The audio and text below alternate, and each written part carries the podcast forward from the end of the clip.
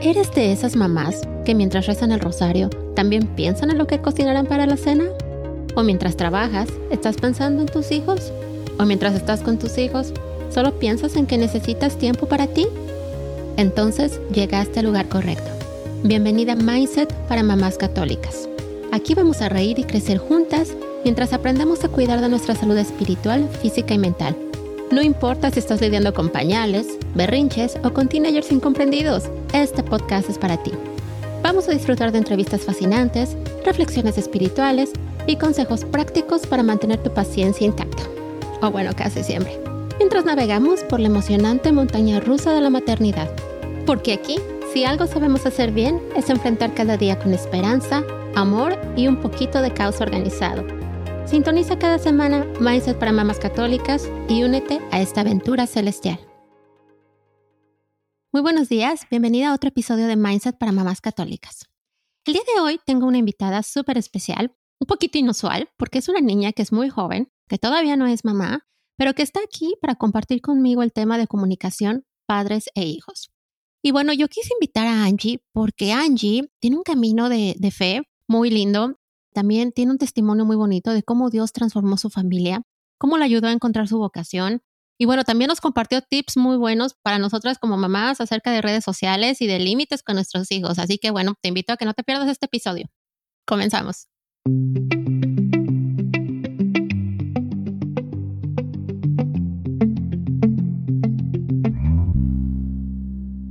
Angie, muy buenos días. Estoy feliz de que estés aquí conmigo hoy. ¿Cómo estás? Muy bien, ¿y usted, tía? bien, también, gracias, mi amor. ¿Por qué no te presentas un poquito? ¿De dónde eres? ¿Cómo te llamas? ¿Dónde naciste más bien? bueno, ah, yo me llamo Ángel, pero como pueden ver, muchos me dicen Angie. Soy, nací en México, Monterrey, y me vine a Canadá en el 2011. Vivo con mi familia, soy una niña que está trabajando, trabajo en Sara como el comercio visual. Eh, y pues nada. y aquí estás. Y aquí estoy. ok, bueno, ah, para la gente que está escuchando, me gustaría aclarar un poquito por qué está Angie en el programa, porque normalmente, bueno, el título de este podcast es Mindset para Mamás Católicas, pero el tema de hoy es comunicación entre madres e hijas. Y yo tenía un especial interés en que viniera Angie al podcast a grabar conmigo justo este, este tema, porque cuando hablamos de comunicación madres e hijas, podemos escuchar a muchos expertos, podemos hablar con muchas mamás, pero como que nos hace falta el otro lado de la historia, ¿no? Como que la versión de las hijas. Digo, yo me siento muy joven, pero la verdad es que como hija, pues ya hace muchos años, ¿no? Yo podría decir, yo fui una hija perfecta y a lo mejor en este momento podría estar repitiendo muchos errores con mis hijos sin darme cuenta, ¿no? No solo con mis hijas, también con, con mis hijos. Entonces, por eso quise invitar a Angie. Yo conozco a Angie desde hace muchos años. No sé, ya perdí la cuenta. Yo la vi llegar prácticamente a Canadá muy chiquita con su familia. La he visto crecer. La he visto formarse como, como una líder en evangelización. La verdad es que admiro mucho esos dones que el Señor te ha dado. Quiero mucho a tu familia, digo, está por demás decir eso.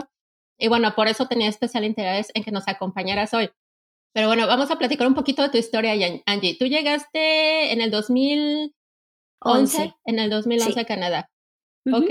¿Y a cuánto, a cuánto tiempo pasó eh, para que llegaran ustedes a la iglesia? Eh, creo que fue en el 2014, 2015. 2015 porque mi cumpleaños ahí lo pasé. o sea, no retiro. Ok. O sea, no fue de inmediato, tardaron unos años en, llegar a la iglesia. Okay. Sí, porque yo hice el middle school y ya empezando la prepa fue cuando fuimos a la iglesia. Ok. Pero antes tú habías vivido en otro país, ¿verdad?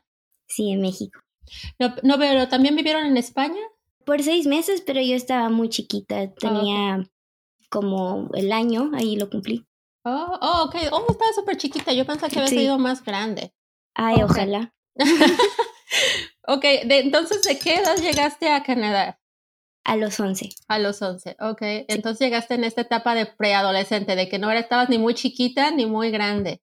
Sí, y fue muy diferente también porque como, como usted sabe, pues la cultura de México, en la forma de, de, criar, es muy diferente a la canadiense. Entonces, a mí, a mí se me hacía muy raro que a mis amigas, por ejemplo, ellas les podían gritar a sus padres. Okay. Yo lo intenté alguna vez y gracias a Dios estoy Me imagino cómo te fue. en, en exageración, pero gracias a Dios que estoy viva. wow. Sí, pero entonces fue un shock cultural. Porque, por ejemplo, ahorita también que ya tengo mis 23 años que hablo sobre mis experiencias creciendo o que todavía le tengo este respeto a mis padres, que muchos de mis amigos me doy cuenta que es, que es muy diferente porque yo todavía a veces que le digo a mis papás dónde estoy, que tengo que llegar a la casa a cierta hora, que tengo que, hacer ciertas cosas y se quedan como que, pero ya tienes 23, no importa. ok. Mm, hablemos un poquito de esto. Eh, bueno, tú ya platicaste qué fue de lo que más te llamó la atención, pero ¿hubo alguna otra cosa en particular que tú notaras o que para ti fuera así como que el challenge, ¿no? De que, ay, no sé cómo manejar esto. Eh, más cuando empecé mi adolescencia, cuando ya tenía, pues, en la prepa, me di cuenta que, por ejemplo, muchos de mis amigos iban a fiestas o iban a, pues, la vida de adolescente. Y yo, en su mayoría, el fin de semana me la pasaba en la iglesia y durante, entre semana pues no podía salir porque mis papás no me dejaban. Como que eso a veces me enojaba y tenía como un, un resentment, como que me, sí, y decía, pues me están quitando mis años de adolescencia. Como no puedo salir afuera de, con la gente de la iglesia. Pero al mismo tiempo como que mi, mi mente captó y aprendí a pues ignorar más los de la escuela y llevarme más con los de la iglesia, porque ahí siempre me daban permiso. Era más fácil que tus papás. Era más fácil. Sí, y aparte también, lo, ahora que ya, que ya tengo mi edad, eh, lo aprecio más porque pues hay muchas cosas que, que me salvaron, hay muchas cosas, mucha inocencia que se preservó todavía. Por ejemplo, no estoy diciendo que soy la persona más inocente del mundo, pero hay cosas que ahora estoy viviendo que muchos de mis amigos de la prepa ya pasaron. Y es, para mí es todo un mundo nuevo, todo un mundo de wow. Y ellos pues veo la diferencia que como se ponen celosos porque dicen yo, yo quisiera revivir eso. Wow. Cuando para mí es, es algo nuevo, pues es una etapa nueva. Además de que ahorita ya tienes la madurez para vivirla, ¿no? No es lo mismo que, sí. Sí, yo no creo que a esa edad pudiera, pudiera ser lo mismo. No, definitivamente no. ¿A qué edad llegaste al grupo de infancia y familia misionera, Angie? ¿Cuántos años tenías? 14, 14, 15, 14 sí, iba a cumplir los 15 apenas. Ok, ok.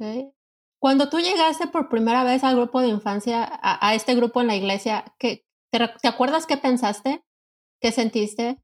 Así como que, ay, ¿qué estoy haciendo aquí? O, wow, aquí es donde quería estar. Mi familia, mi mamá más que nada, siempre ha querido seguir al Señor, pero pues el Señor hace su invitación. Entonces no a cualquiera se lo puede, se lo puede hacer cuando, cuando esa persona quiera. El Señor te habla en el momento perfecto de tu vida. Y pues varias veces había, habíamos ido un fin de semana en la iglesia. Por ejemplo, yo crecí yendo a un equipo, tipo Boy Scouts, eh, más o menos como la infancia, que te dan catequesis, pero te, te enseñan cómo construir también. Y cerrábamos con, con, con misa.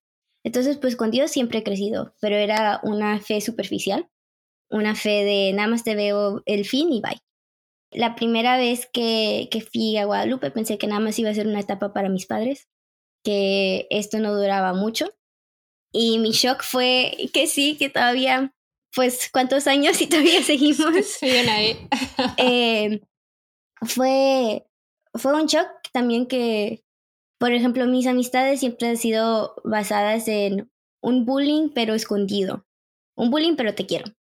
Eh, por ejemplo, de insultos pero siempre lo guardaban con un te quiero. Eh, por ejemplo, sí, yo soy muy chaparrita, eh, entonces siempre era, ay, la pequeña, la, pero era, hay, hay formas que la gente lo hace con amor y hay formas que lo ves que no lo hacen con tanto amor. Claro. Y yo me daba cuenta de, de ese no querer.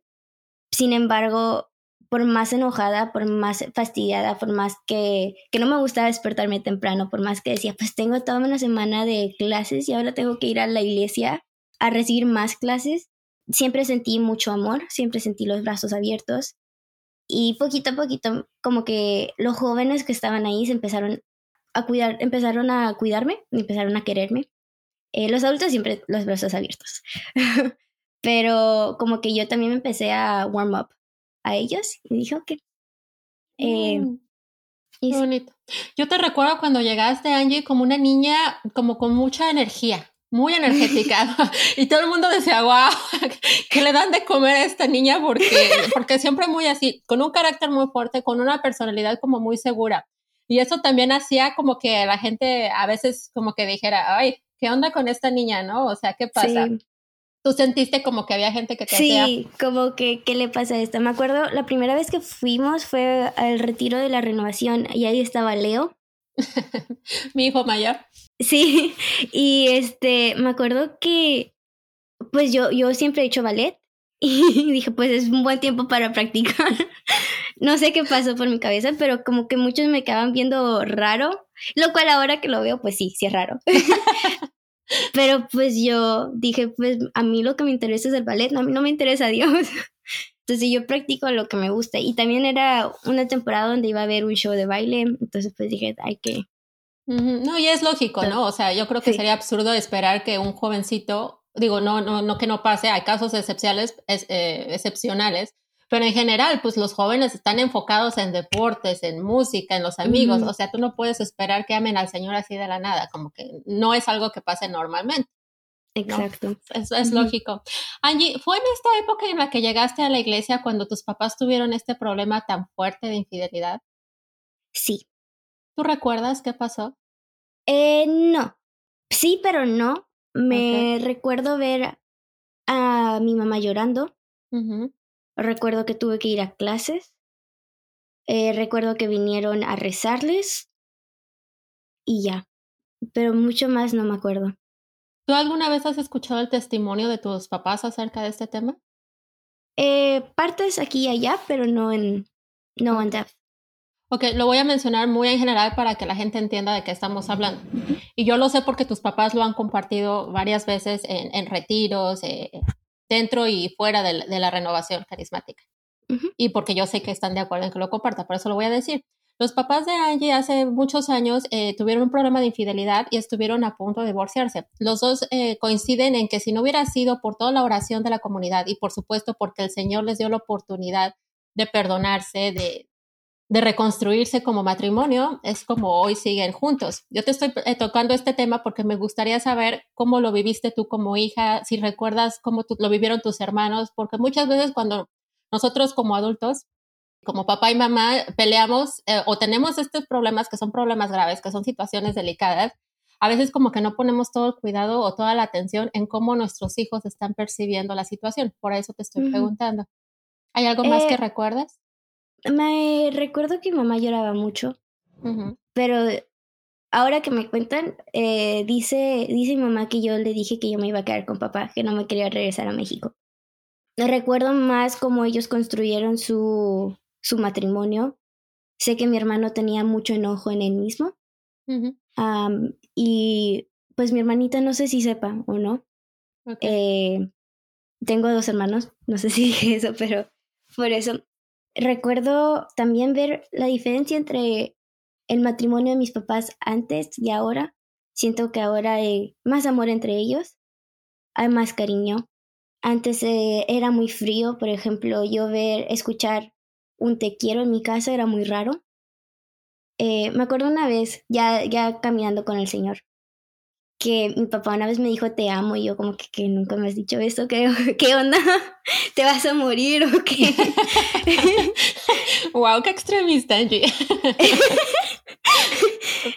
Sí, pero yo me acuerdo que, que sí era algo como que, no sé, eso es la diferencia nada más. Que ahora me siento más en una casa llena con amor y antes se sentía, pues tú sabías que estaba ese amor porque pues yo nací de mi madre y mi padre pero entre ellos como que no había comunicación. Era, no eran un equipo, era mamá y papá y ahora es mamá y papá. Así es. ¿Cómo, eh, hablando de comunicación, ¿cómo era la comunicación con tus papás antes de, de este problema? ¿Podías hablar con ellos? Eh, con, con mamá se enojaba mucho. Ok, ok. Entonces, pero yo también siempre he sido muy descarada, yo siempre no he tenido filtro. ok. yo, yo no he tenido filtro. Eh, la vergüenza no la conozco. Válgame Dios. ok.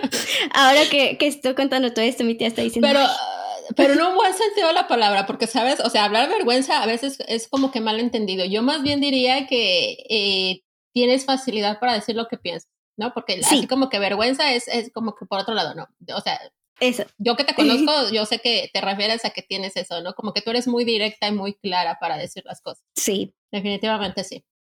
Sí.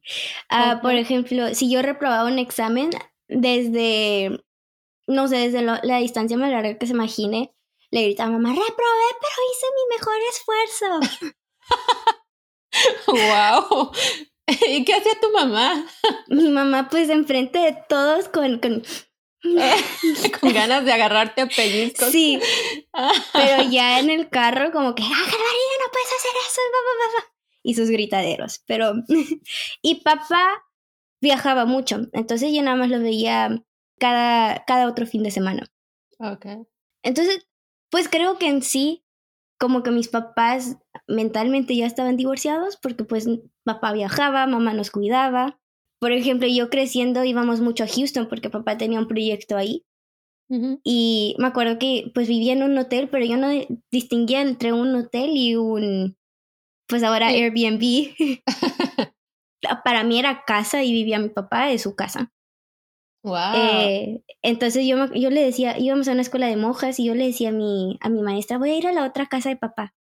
Y esta escuela era muy religiosa, entonces se le acercaron a mamá y le dijeron, ¿es usted la otra señora? Porque para empezar, pues no podían, no, no veían a mi papá. Escuchas a esta niña diciendo en la otra casa de mi papá y sabían que papá viajaba mucho en Estados Unidos. Pobre de tu mamá. Sí, los ataques que le di. pero ya ella les explicó bien. Entonces, pues en sí, qué bueno que no se divorciaron, pero creo que al menos para mí no hubiera dado, no me hubiera dado tanto shock porque yo no sabía tanto de la historia de, qué, pasó entre ellos. Okay. Pero estoy agradecida que no, porque siento que más en mi adolescencia y viendo cómo estoy ahorita, qué, qué bendición que están juntos todavía. Porque pues es raro ver a, un, a unos padres juntos a no tenerlos, a que estén separados. Es más común los padres divorciados que los padres juntos. Eso es cierto. Tristemente. Eso es cierto. Fíjate, cuando yo eh, iba en la escuela, me acuerdo que eh, mi primaria era como muy chiquita, ¿no? Tenía, como que todos los papás se conocían. Y también me acuerdo que mi hermana y yo éramos las únicas niñas de la escuela que no teníamos papá. Y ahora mis hijos son así como que de los pocos que tienen, como bien tú dices, ¿no? A papá y a mamá felizmente casados. Entonces digo, wow, ¿qué ha pasado en estos años, no? Qué feo. Sí. No, es muy triste. Así es, así es, Angie. Sí. Bueno, ¿y ahorita cómo es la relación con tus papás, Angie? Es más abierta eh, en sí. También creo que siempre voy a tener la, la, relación con mis padres de que ellos son mis padres, no de que son mis amigos. eh, lo cual es muy bueno porque es, es importante ver esa diferencia. ¿Por qué crees? eh, porque mi madre nunca podrá ser mi, mi amiga, es alguien que yo quiero mucho, es algo que siempre lo voy a confiar, pero su primer rol es madre, no mejor amiga. Me encanta que tú lo entiendas, pero bueno, también habría aquí que decir que tú tienes una formación, por eso lo entiendes así. Pero ok, hablemos de la formación un poquito más adelante. Sí. Bueno, ¿y tu relación con tu papi cómo es? Es muy bonita también. Eh, yo siempre molesto a mi hermana chiquita porque digo que yo soy la favorita. No. Eh, no, nos quieren por igual. Nos quieren diferente, pero el mismo amor. También creo que, que al crecer con Cristo, bueno, eh, su conversión con Cristo, como que mis padres también aprendieron a, a vernos en nuestras necesidades. Por ejemplo, a mí no me pueden educar al igual que mi hermano al, o al igual que mi hermana. Yo soy una persona muy diferente a ellos dos y ellos son distintos también. A veces eh, Tienen un carácter bien diferente a los tres. Sí, demasiado diferente. Si no nos pareciéramos, no creerías que estuviéramos en la, que fuéramos relacionados. Porque mi hermana es era muy extrovertida, ahora es más introvertida es muy sarcástica, yo soy muy abierta, muy... Te conozco los cinco minutos y vamos a ser los mejores amigos. y mi hermano es mucho más reservado, más callado, más... Estos son mis cinco amigos de por vida y, ya no quiero más. De plano. Pero como que mis papás también al crecer, al, vernos crecer, entendieron eso y, nos quisieron, nos, nos quieren por como somos, nunca nos quieren cambiar, nunca nada. Y nos, they meet us where we are. Mm, perfecto. ¿Y tú crees que esto se debe a qué? ¿A que empezaron a caminar en la iglesia realmente? Sí. A su encuentro con el Señor. Sí, porque yo para aprender en la escuela soy una persona que tengo que, hacerlo con las manos. A mí me lo puedes repetir 50 veces, no voy a captar.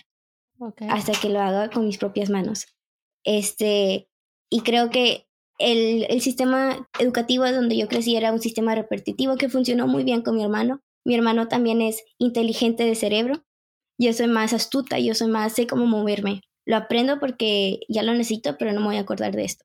Y y porque estos eran los resorts que le daban a mamá cuando mamá me ayudaba con la tarea, era la única manera en la que la podíamos hacer. Entonces, pues, porque yo no, yo no capto así, pues no funcionaba conmigo y, mamá se frustraba mucho, me decía, pero ¿cómo no lo vas a entender? ¿Cómo? Y pues es que no, no que yo no quiera, es que, para mi necesidad eso no, para mí eso no puedo. Creo que ya cuando empezaron a caminar el Señor en la prepa, si le pedí ayuda con las tareas, me ayudaba mejor, sabía cómo o buscaba maneras. Era más paciente, era más, más este, gentil también. No había tantos insultos, no había... Sí. ¿Tú crees entonces que creció en, virtudes? Demasiado, sí. Qué bonito. Qué bonito. Hablemos un poquito de tu mamá. Porque tu mamá, a lo mejor mucha gente podría ponerla en el homestay mom, pero para mí es a full time mom porque trabaja demasiado, o sea, siempre está activa, siempre tiene actividades, o sea, esa mujer no para. Es muy activa, es muy activa en el servicio en, en la iglesia. ¿Cómo te ha inspirado ella, por ejemplo, para seguir creciendo espiritualmente? Mamá nunca se da por vencida, mamá siempre, si no funciona de esta manera, va a funcionar así. Mm. Y busca, y tiene un gran temor de Dios también. Por las situaciones más difíciles que podamos pasar, siempre dice, pero para esto hay un plan y Dios tiene un plan. Amén. Este, entonces, no es darme por vencida y no hacer nada porque Dios dijo que no, sino es trabajar con Dios y buscar un nuevo, un, una nueva solución juntos.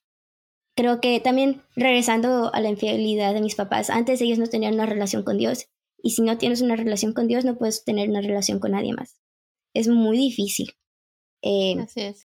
Sin embargo, ya creciendo con esta relación, dándole sí al, Señor, mis padres pudieron trabajar en su relación con Cristo y en su relación con Cristo, con ayuda con Cristo, trabajar en su relación con ellos y con ellos trabajar en una relación con nosotros.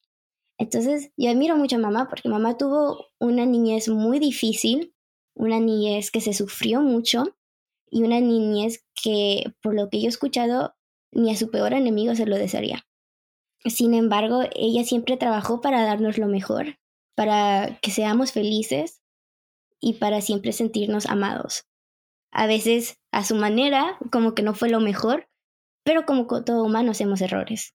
Y sabe cuándo disculparse, sabe cuándo está educando y sabe cuándo necesitamos un amigo. ¡Wow! ¡Qué bonito! Le va a encantar a tu mamá cuando escuche esto.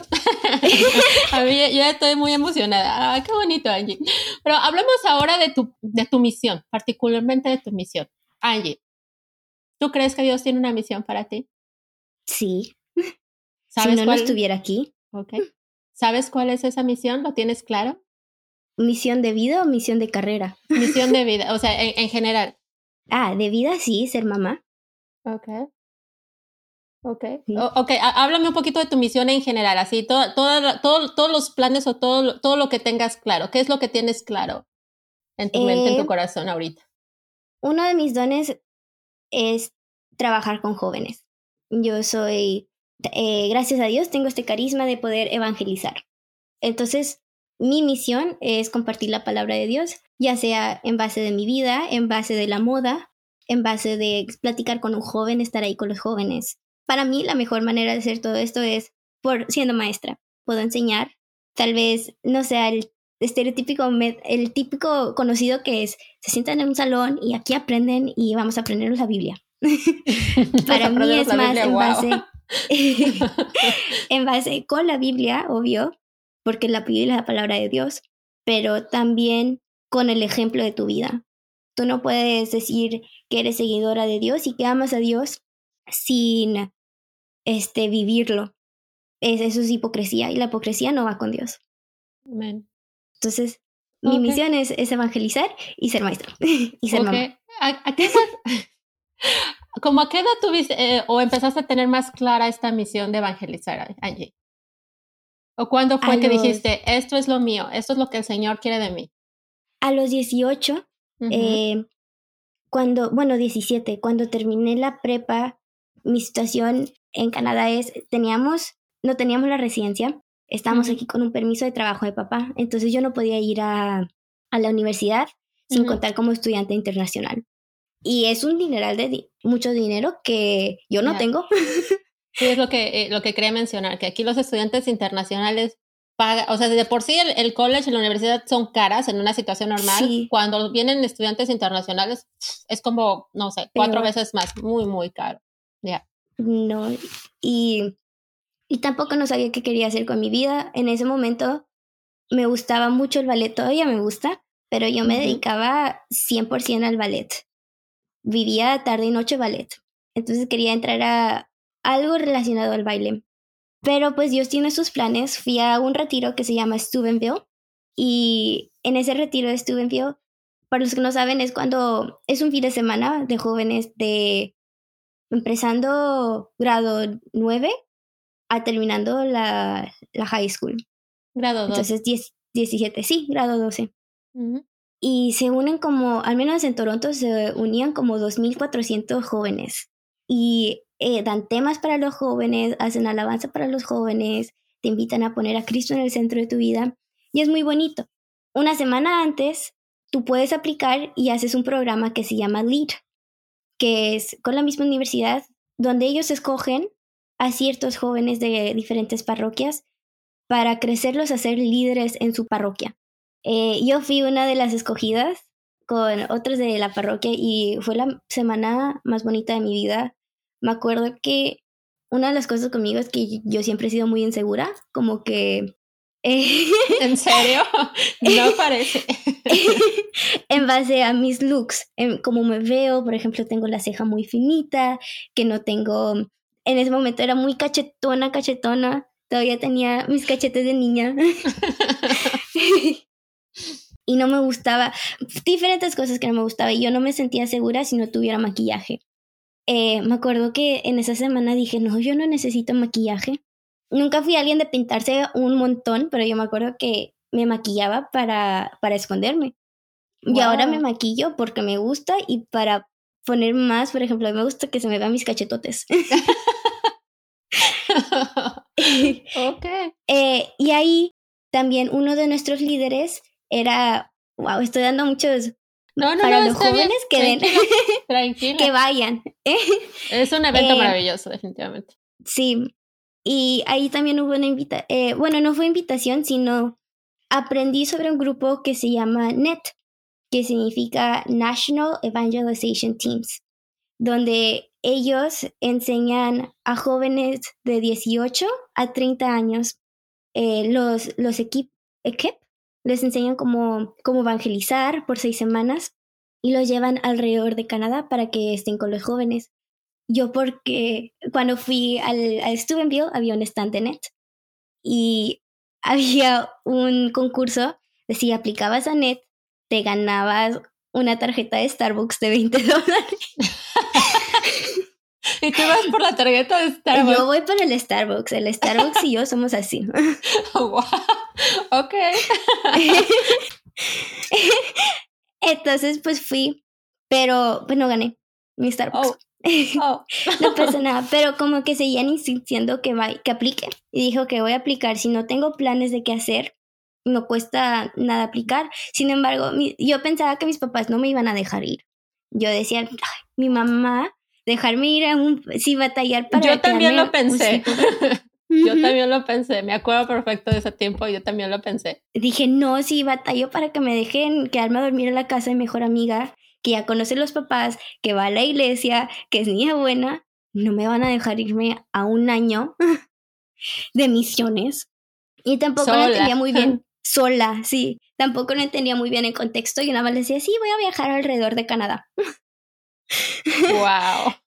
Pero a, la misión de Dios, y gracias a Dios aceptó, eh, fui aceptada y mis papás luego, luego dijeron sí. Cuatro días antes de que empezara, pues, el entrenamiento. Pero fue así tal cual, o sea, tú llegaste y dijiste, me aceptaron, me voy. Y dijeron, ok, o, cómo fue. Sí. ¿Ellos sabían que habías aplicado? Sí, ellos sabían que apliqué. Les dije que algo de misiones. Había algo de misiones y era en Canadá. Usualmente yo tenía el contexto de misiones, te vas a un país de tercer mundo, vas a hacer casas y ya. ok, tú tenías ese concepto. Ese concepto, sí. Ok. No sé, mis papás, no puedo hablar por ellos, pero creo que sí. cuando, cuando voy a hacer mi entrevista y todo, es net, es más, vas a parroquias o vas a escuelas y haces retiros y formas en la comunidad jóvenes para cuando tú te vayas, todavía hay un grupo de jóvenes y que los jóvenes estén presentes en la iglesia. Y pues nada, yo no pensé que me dejaran. Estábamos en una peregrinación, creo que era en Mary Lake, cuando me marcaron y me dijeron, fuiste aceptada, el entrenamiento empieza en cuatro días, puedes venir. ¡Wow! Qué bonito regalo ahí en pleno Mary Lake, es, es así como este lugar de peregrinación aquí en Canadá para Nuestra Señora, la Virgen María. Qué, qué, bonito. Pero no estuviste solo un año, ¿sí? No, estuve dos años. El segundo año, me acuerdo que un amigo de mi equipo me estaba preguntando qué iba a hacer para el año que viene. Y yo, ah, pues nada, voy a ir a casa, me voy a dormir y voy a vivir con mis padres. y ya. Y ya. ¿Ese yo era tu plan? Oh, wow. Ese era mi plan. Y mamá ya me había dicho que yo no podía hacer otro año, que era muy difícil, y que me extrañaban mucho, pues sí, se te va, se te va tu niño. Me imagino. Y también era difícil porque pues yo no tenía mi, mi tarjetita para mandarles mensajes, no siempre podía pedir por wifi para decirles estoy bien, estoy a salvo. Entonces había veces que, que llevaba como una semana sin hablar con ellos. Wow. Sí, pues es muy, es muy difícil. Te dedicas 100% a la misión. Para mi segundo año, me dice mi amigo, márcale a tus papás. Y le dije, sí, cuando llegue a la casa, le marco. Y me dijeron, no, aquí está el teléfono, porque había un teléfono para el equipo. Aquí está el teléfono, márcales. Ok. Le marco a mamá sabiendo que mamá me iba a decir que no. Y le digo, ma, voy a hacer un segundo año. Sí, mijita, hazle. Vamos a ponerlo en palabra y yo. Seguro. Madre mía, porque dijiste que sí. Seguro la, la agarraste en su momento de oración o en el Santísimo. Seguro que sí. No cabe duda que el Señor tiene sus planes. Qué bonito. Exacto. Y después me acuerdo que le marqué a papá también y le dije, papá, ¿puedo ir? Y me dice, sí, mijita, bebe. Nosotros te mm. apoyamos. Y yo, que no me quieren.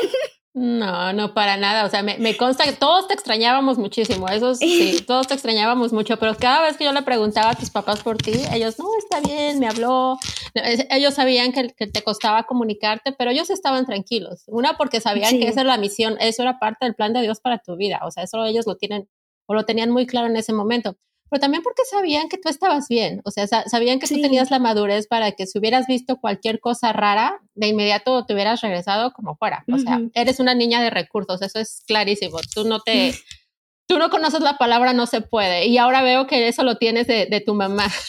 eso lo heredaste de tu mamá definitivamente. Qué bonito, Angie. Qué bonito, Angie.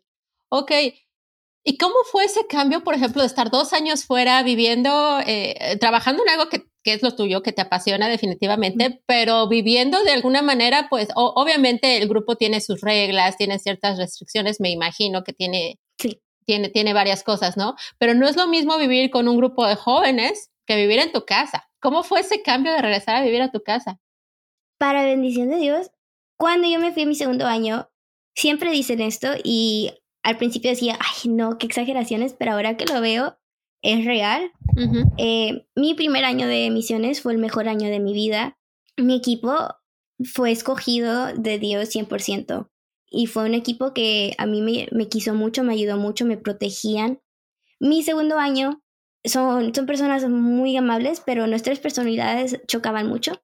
¿En serio? Entonces, ese fue mi año difícil Y yo ya me quería regresar a la casa desde hace mucho, eh, en el segundo año. Regresando de, de Navidad, dije yo, no puedo estar aquí. Este equipo no es para mí, este, esta misión. Esta misión sí es para mí, pero el equipo como que no había esa hermandad que había en el, en el de antes. Y también cuando experimentas algo tan hermoso, regresas y tienes esas expectativas, pero es gente diferente, es otra misión completamente diferente. Mi primer año fue un equipo de viaje y mi segundo fue un equipo que se queda. Oh, ok. Eh, Estabas en, el mismo lugar. Sí. Oh, ok. Entonces, pues es otro ritmo, es otro, todo es diferente. Y sí, también en el equipo de viaje, un día es muy diferente al otro. Nunca vas a repetir lo mismo. Pero había un amor de, de, Dios en ese primer equipo. En mi segundo equipo, como que les faltaba, faltaba el amor de Dios. No todos hacíamos nuestra oración, no todos. Wow. Pero bueno, ya esa es otra historia. Ok, ok. okay. Entonces cuando regresaste tú estabas así como que ya. Sí, ya estaba relajada y también fue en el principio de la pandemia. Oh, ok. Entonces, por bendición de Dios, mis papás, como ya tenía ese caminar, ya experimentaron mi primer año. Mi segundo año fue más relajado, fue más, me ayudaron y ese silencio de no tener que estar en la vida busy, siempre ocupado, siempre go, go, go. Como que nos dio tiempo para relajar. La pandemia fue muy buena para mi familia porque estábamos todos juntos, compartimos, hacíamos noches de películas, hacíamos hasta veces mi mamá y mi hermana y yo una noche de spa. Papá se compró una pantallota y jugábamos juegos. Entonces fue muy bueno para mi familia y fue muy relajante, fue muy, ya estoy en casa, proceso mis dos años y ya, ya estoy lista para un trabajo cuando Dios quiera. Wow, qué bonito. ¿Cómo cambia la vida cuando tienes al Señor? ¿no? Porque sí. es cierto, también para nosotros la pandemia fue una bendición. Al principio fue como mucha incertidumbre, digo yo creo que para todos, porque nadie sabía ni cuánto iba a durar ni qué iba a pasar, ¿no? Pero esos tiempos de oración, esos tiempos de que, ok, desayunamos juntos, comemos juntos, cenamos juntos, la verdad yo lo extraño. Ahorita así como que, ¿no? Pero, o sea, sí, hubieron cosas muy lindas durante la pandemia. Fíjate que no había pensado. Angie, ¿podríamos decir que en general fuiste un adolescente rebelde? Hablemos un poco de tu adolescencia. ¿Tú crees que fuiste un adolescente rebelde? Mire, yo con mis ojos digo que no fui rebelde, pero sí fui difícil. Ok. Porque eso de irme medianoche para verme con fulanito de tal y hacer esto para papá, nunca. Yo nunca me he escapado de mi casa. Ok, yo, yo estaba así como que, ¿cuándo pasó eso? que no supe. Oh, ok, tú nunca. has hecho. Ah, perfecto. No, no, no. Ok. Entonces, y siempre tuve este respeto por mis padres. Al final de cuentas, por más que me enoje, por más que diga todo lo que diga, mis padres tienen la razón en todo. Ok. Y se respeta. Este, pero sin embargo, si tuve como que fases como que no me gustaba. O sea, que, que no me, me quería rebel, revelar, rebel, a mi manera, pero no al extremo, nunca al extremo, nunca fue de que me voy a la casa y de gritarme y... No. Sí, o sea, sí me enojaba, sí volteaba mucho los ojos.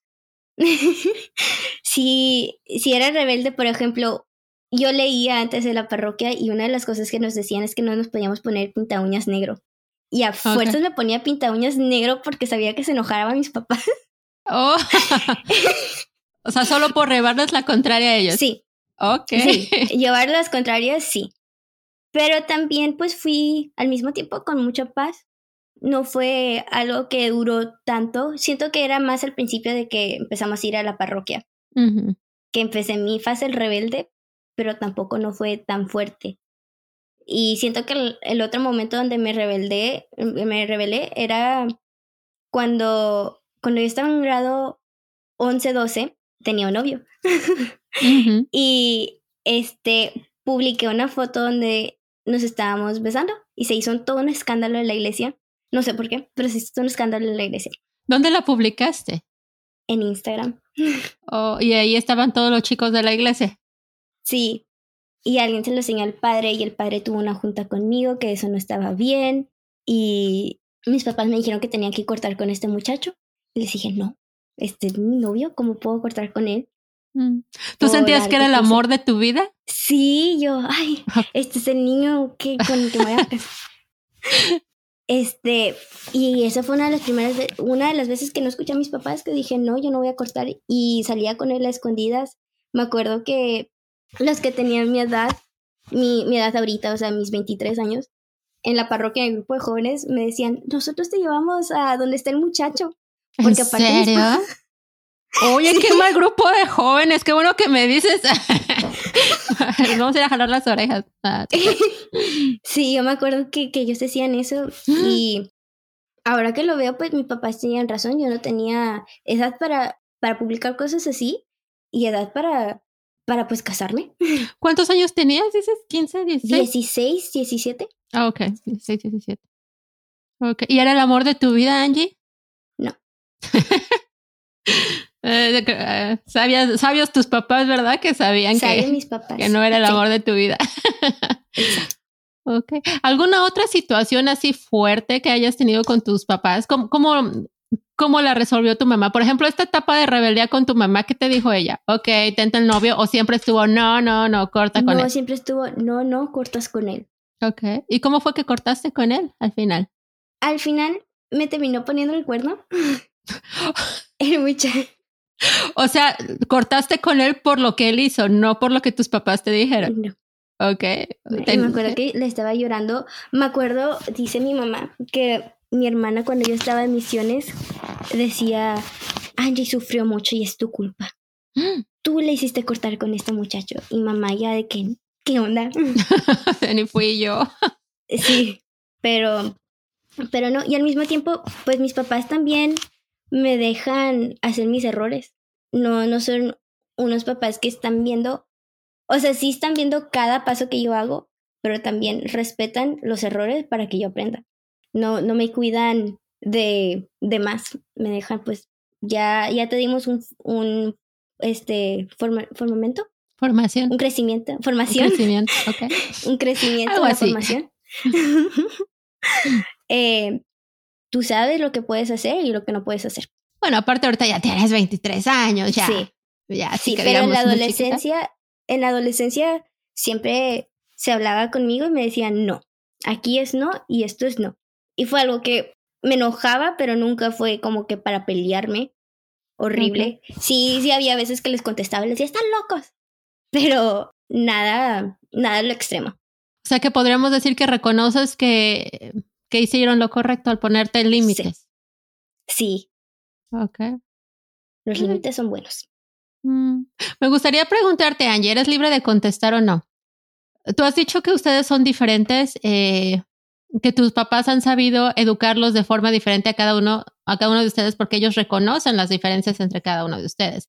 Pero tú podrías decir, por ejemplo, a Ana ¿no? Eh, o a tu hermana. ¿Cuántos años tiene Ana Mía? ¿15?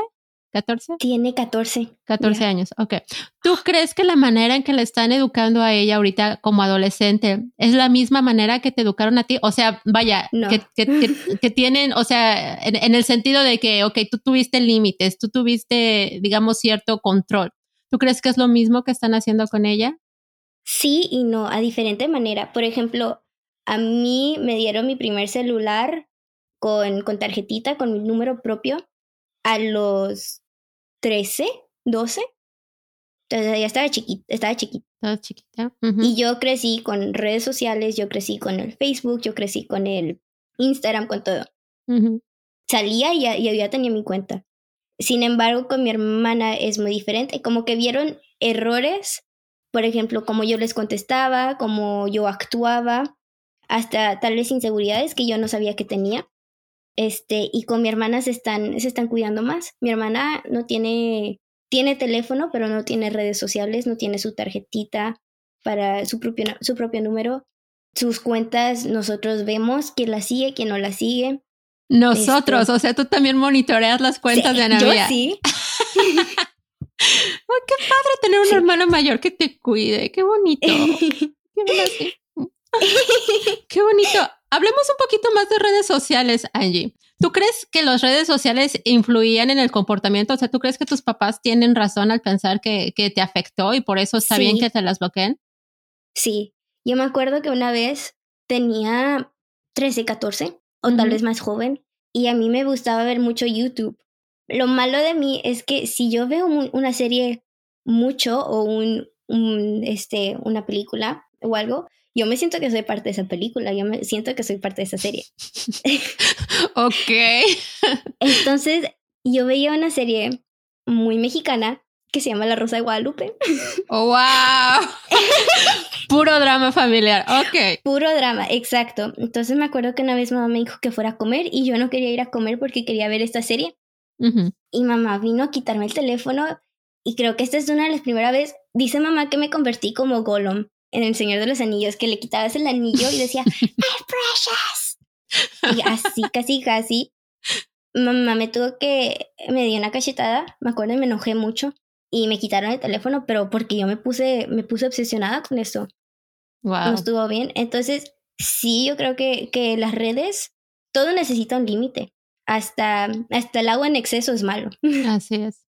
todo necesita un límite. Y como, como ya había dicho antes, mis papás fueron muy buenos a ponerme límites. Este, y me estoy dando cuenta con eso con mi hermanita. Mi hermanita necesita sus límites, mi hermano necesita sus límites, hasta ellos necesitan sus límites.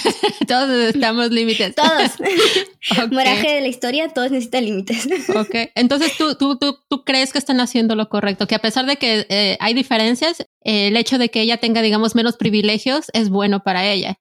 Sí. Creo que si le preguntamos a ella, seguramente ella dirá por qué Angie tuvo y yo no, ¿no? Sí. Ok. No, exacto, pero es bueno y creo que aprendieron mucho de los, de los errores que cometieron conmigo y con mi hermano.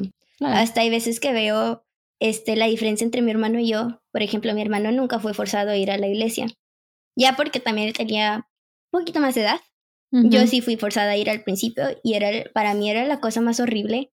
Había ¿Sentías que, te, ¿Sentías que te obligaban a ir? Sí. Pero yo, fui en, perdón, ¿en qué etapa fue esto? ¿Cuando recién empezaron a ir a la parroquia? Cuando empezamos, sí. Ok, o sea, cuando andabas como a los 14, 15? 14, sí. Ok. Y yo me sentía obligada. Sí, me acuerdo que teníamos un padre que gritaba mucho, el padre Miguel, y yo me podía dormir en las misas. gritaba, no, pero me quedaba dormida. Pero gritaba con mucho amor, aclaremos. gritaba con mucho amor. Gritaba con amor. no gritos feos, gritos de, de, padre que te estoy jalando las orejas con amor. Sí, así es el padre Miguel, bien amoroso. A su modo, pero bien amoroso. es amoroso, exacto, exacto. Sí, pero yo me acuerdo y me enojaba porque decía, es que mi hermano no tiene que ir porque yo sí. ¿Alguna vez le preguntaste a tus papás por qué no lo, yo no lo obligaban a él y a ti sí? Creo que sí, creo que sí, porque sí, yo tampoco yo no soy una persona que se, que se deja los sentimientos, yo, yo les digo. Entonces, no me, me extrañaría si no preguntara. No te acuerdas Pero no me acuerdo su respuesta. ok, ese es, ese es tema para otro día. Luego le preguntamos a tu mamá qué dijo. Ay, ahorita que estamos hablando de redes sociales, digo, para mí, te soy honesta, para mí manejar redes sociales es así como que otro universo. O sea, yo luego escucho que el TikTok hace no sé qué, o sea, conozco Instagram, conozco Facebook, conozco YouTube, obviamente, pero como que las otras no tengo ni idea. Estoy segura de que si tú me las empiezas a mencionar, me voy a quedar con cara de what, ¿no? Pero, por ejemplo, tú que le monitoreas las, las redes sociales o, lo que Anamía pueda tener, desde tu punto de vista, ¿hay algún consejo en particular que le podrías dar a los papás para monitorear esas redes sociales? Eh, sí. Para empezar, las cuentas en privado. Cuentas en privado creo que es una de las mejores cosas que puedes hacer. Hay mucha gente horrible en el mundo, hay mucha gente horrible en las redes sociales. Me acuerdo que una vez escuché un caso, eh, hay un, también tengo, tengo edad, pero hay ciertas cosas que yo no conozco. hay un juego que se llama Roblox, creo. No sé, mi hermanita lo juega, donde escuché que señores enfermos se meten para pedirle informaciones a los niños. Este. O sea, crean cuentas como si fueran niños también y empiezan a molestar. sí. Ay, qué horror. Sí, es, es horrible. Eh, las redes, darles un tema a, los, a sus hijos que las redes sociales no son tus amigos. No todos merecen saber lo que pasa en tu vida. No todos deben de saber cada segundo de lo que estás comiendo, cada segundo de que lo vives.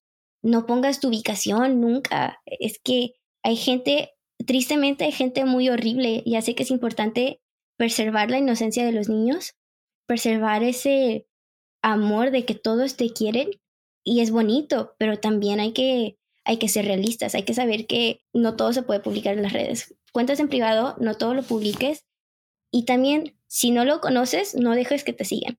Ya sé que ahorita lo que quieres hacer es tener esa fama de YouTube y esa fama en TikTok y que sí, tengo un trillón de seguidores en Instagram y en mis tiempos era, tengo 500 amigos en Facebook y algunos no los conozco.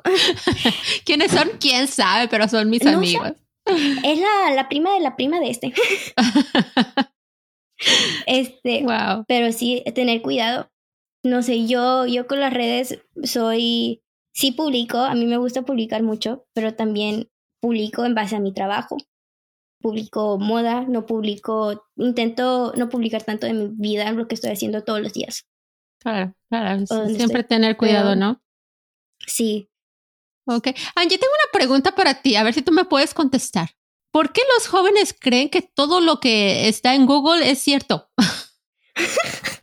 O sea, lo he escuchado muchas veces, no nada más dentro de mi casa, a veces digo, ¿es en serio o me lo estás diciendo jugando? También lo he escuchado en, en la iglesia y entre los jóvenes. Si está en Google debe ser cierto. Y yo, ¿en serio creen eso o están jugando?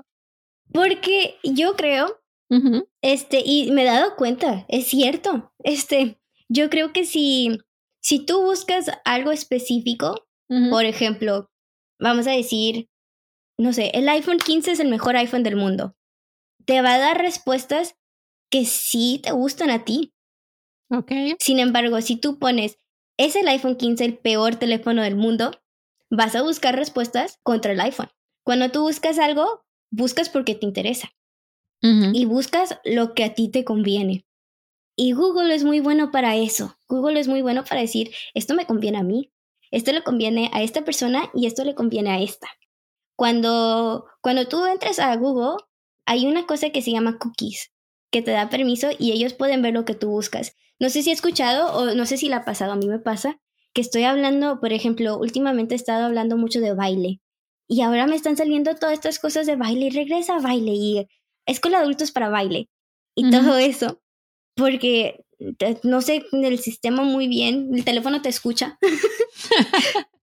Bueno, más bien guarda un récord de los sitios que has visitado. Entonces, cada búsqueda que haces, lo busques una vez, te aparece y te aparece y te aparece. se va a quedar ahí. Por ah. eso creo que muchos dicen que Google es cierto, porque apoya lo que ellos creen. oh my gosh. Qué barbaridad. Wow, Angie. Bueno, pues muchas gracias por los consejos en redes sociales. Yo creo que todas como mamás nos preocupan nuestros hijos, ¿no? Y sabes que también he visto que hay, muchas mamás que les da miedo quitarle el teléfono a los hijos. A lo mejor es por estas reacciones este, extremas que, que tú misma experimentaste en algún momento, ¿no? Pero qué importante es quitarles el, el teléfono al menos un rato, ¿no? Porque se obsesionan y se les va el día tremendamente. Aparte, yo creo que el enojo dura un poquito. Su mm. cerebro es por vida. Así Tiene que recordar un padre que tú no eres su amigo, tú eres su padre. Y tú eres el que conoce mejor para él y tú conoces los límites. Este, por ejemplo, el teléfono nada más lo puedes usar en la sala, donde estamos todos, no lo puedes llevar a tu cuarto. O de esta hora a esta hora puedes usar el teléfono. De, no sé, pero ponerles límites a los niños. Ya sé que es difícil, eh, no sé, no soy padre, pero me puedo imaginar que es difícil. lo es.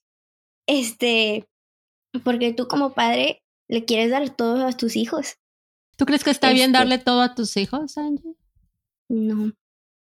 no. ¿Tú, crees, por ejemplo, que eh, si tus padres estuvieran en una posición económica en la que pudieran nada más así, así como que darte la tarjeta de crédito, así como que, Angie, corre y gástate lo que quieras, ¿tú crees que estaría bien? ¿Te gustaría? Mm. A mí me gustaría porque me gusta comprar mucho, pero no estaría bien porque con darte todo, por ejemplo, me acuerdo que mi papá, este, para mi papá es mi persona favorita de todo el mundo. Eh, no offense, mami, pero mi papá es mi persona favorita. Ok, sí, no cabe duda que los niños son de papá. Ok. pero yo me acuerdo, pues papá trabajaba mucho y casi no estaba en la casa porque viajaba mucho. Y como para quitar ese, ese vacío que yo tenía, me compraba todo lo que yo quería. Oh, sí. Por ejemplo, yo, yo fui una niña que tenía el Wii, yo tenía, este, yo lo pedía y papá buscaba manera de acomodármelo. Mis fiestas eran enormes. Wow. De niña era invitadas a todos los del salón y yo tenía el mejor disfraz de Estados Unidos y mis decoraciones eran lo mejor y la comida es la mejor todo. Pero también necesitaba mis límites. Por ejemplo, yo ahorita batallo mucho y no es culpa de mis papás, también es mi culpa que, que yo ya tengo edad, tengo que aprender este límite, pero a mí me gusta comprar y comprar y comprar. Hay veces que, que se me olvida que tengo que pedir algo por Amazon. pero porque así crecí, crecí que a mí me dieron todo. Yo decía, papá, por favor, y papá, te. Eso fue antes de que empezaran a caminar en la iglesia. Sí. Cuando, todavía cuando vivías en México. Ok. Y cuando llegaron a Estados Unidos, ¿qué pasó con los, de, perdón, y cuando llegaron a Canadá, se acabaron los regalos? Se acabaron, la, la economía es muy diferente en Canadá también. Este, pero de alguna manera u otra papá siempre buscaba en complacerme. Papá Mm. siempre buscaba en, y todavía papá siempre busca incomodarme, pero ahora, este, pues estamos, estoy aprendiendo esos límites yo de, ya tengo cinco de estos pantalones, no necesito otro. y donar y dar. bueno, todos estamos en work in progress.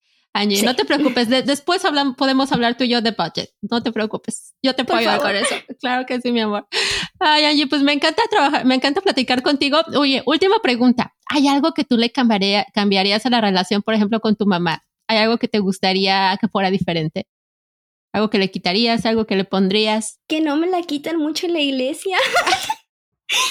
Mamá es muy ocupada, entonces, pues yo entiendo. Es algo que a ella le apasiona y es algo que a ella le gusta mucho. Pero te gustaría que Pero- pasara más tiempo contigo. Sí, que ella se relajara. Debes de relajar. que ella se cuidara. y con mi papá, pues todavía trabaja mucho. Él le gusta mucho la tecnología. Pero tal vez que, que de la nada me diga, vamos a caminar, mija. Que se fueran a caminar solos tú Sí. y él. Ah, qué lindo. sí. Pero, pues, no sé, yo también soy una persona que, que me gusta mucho la atención. Entonces, ellos me lo dan, pero yo pido de más. Bueno, me encanta que, que, que tengas la humildad para reconocerlo. Que bueno, es que a mí me gusta la atención y necesito más. Exacto. Ah, ok, ok, Angie. Pues muchísimas gracias por tu tiempo, Angie. La verdad es que me divertí mucho, me reí mucho. Conocí partes de historias que no, que no conocía. Yo, yo pensaba que me conocía toda la historia completa de todo, pero bueno, ya, ya vi que no, pero bueno, está, está perfecto. Me dejaste pensando en varias cosas. Muchas gracias. Muchas gracias por tu honestidad. Mi niña hermosa, que el Señor te siga bendiciendo, que siempre, siempre te acompañe. La verdad es que es una bendición que seas parte de mi familia. Tú eres mi sobrina favorita. Que no me escuchen las demás, pero te quiero muchísimo, Soy la corazón. favorita. Yo también, tía. Muchas favorita. gracias por invitarme. Ay, corazón, siempre. Te quiero mucho. Yo también, tía. Bye bye. Bye. Y así llegamos al final de otro episodio de Maestro para Mamás Católicas. Espero que hayas disfrutado mucho este tema, que te hayas reído mucho con Angie y conmigo. La verdad es que es una niña lindísima. Es, es difícil no quererla y no reírte con ella. Es una niña muy, muy ocurrente, con muchísima luz.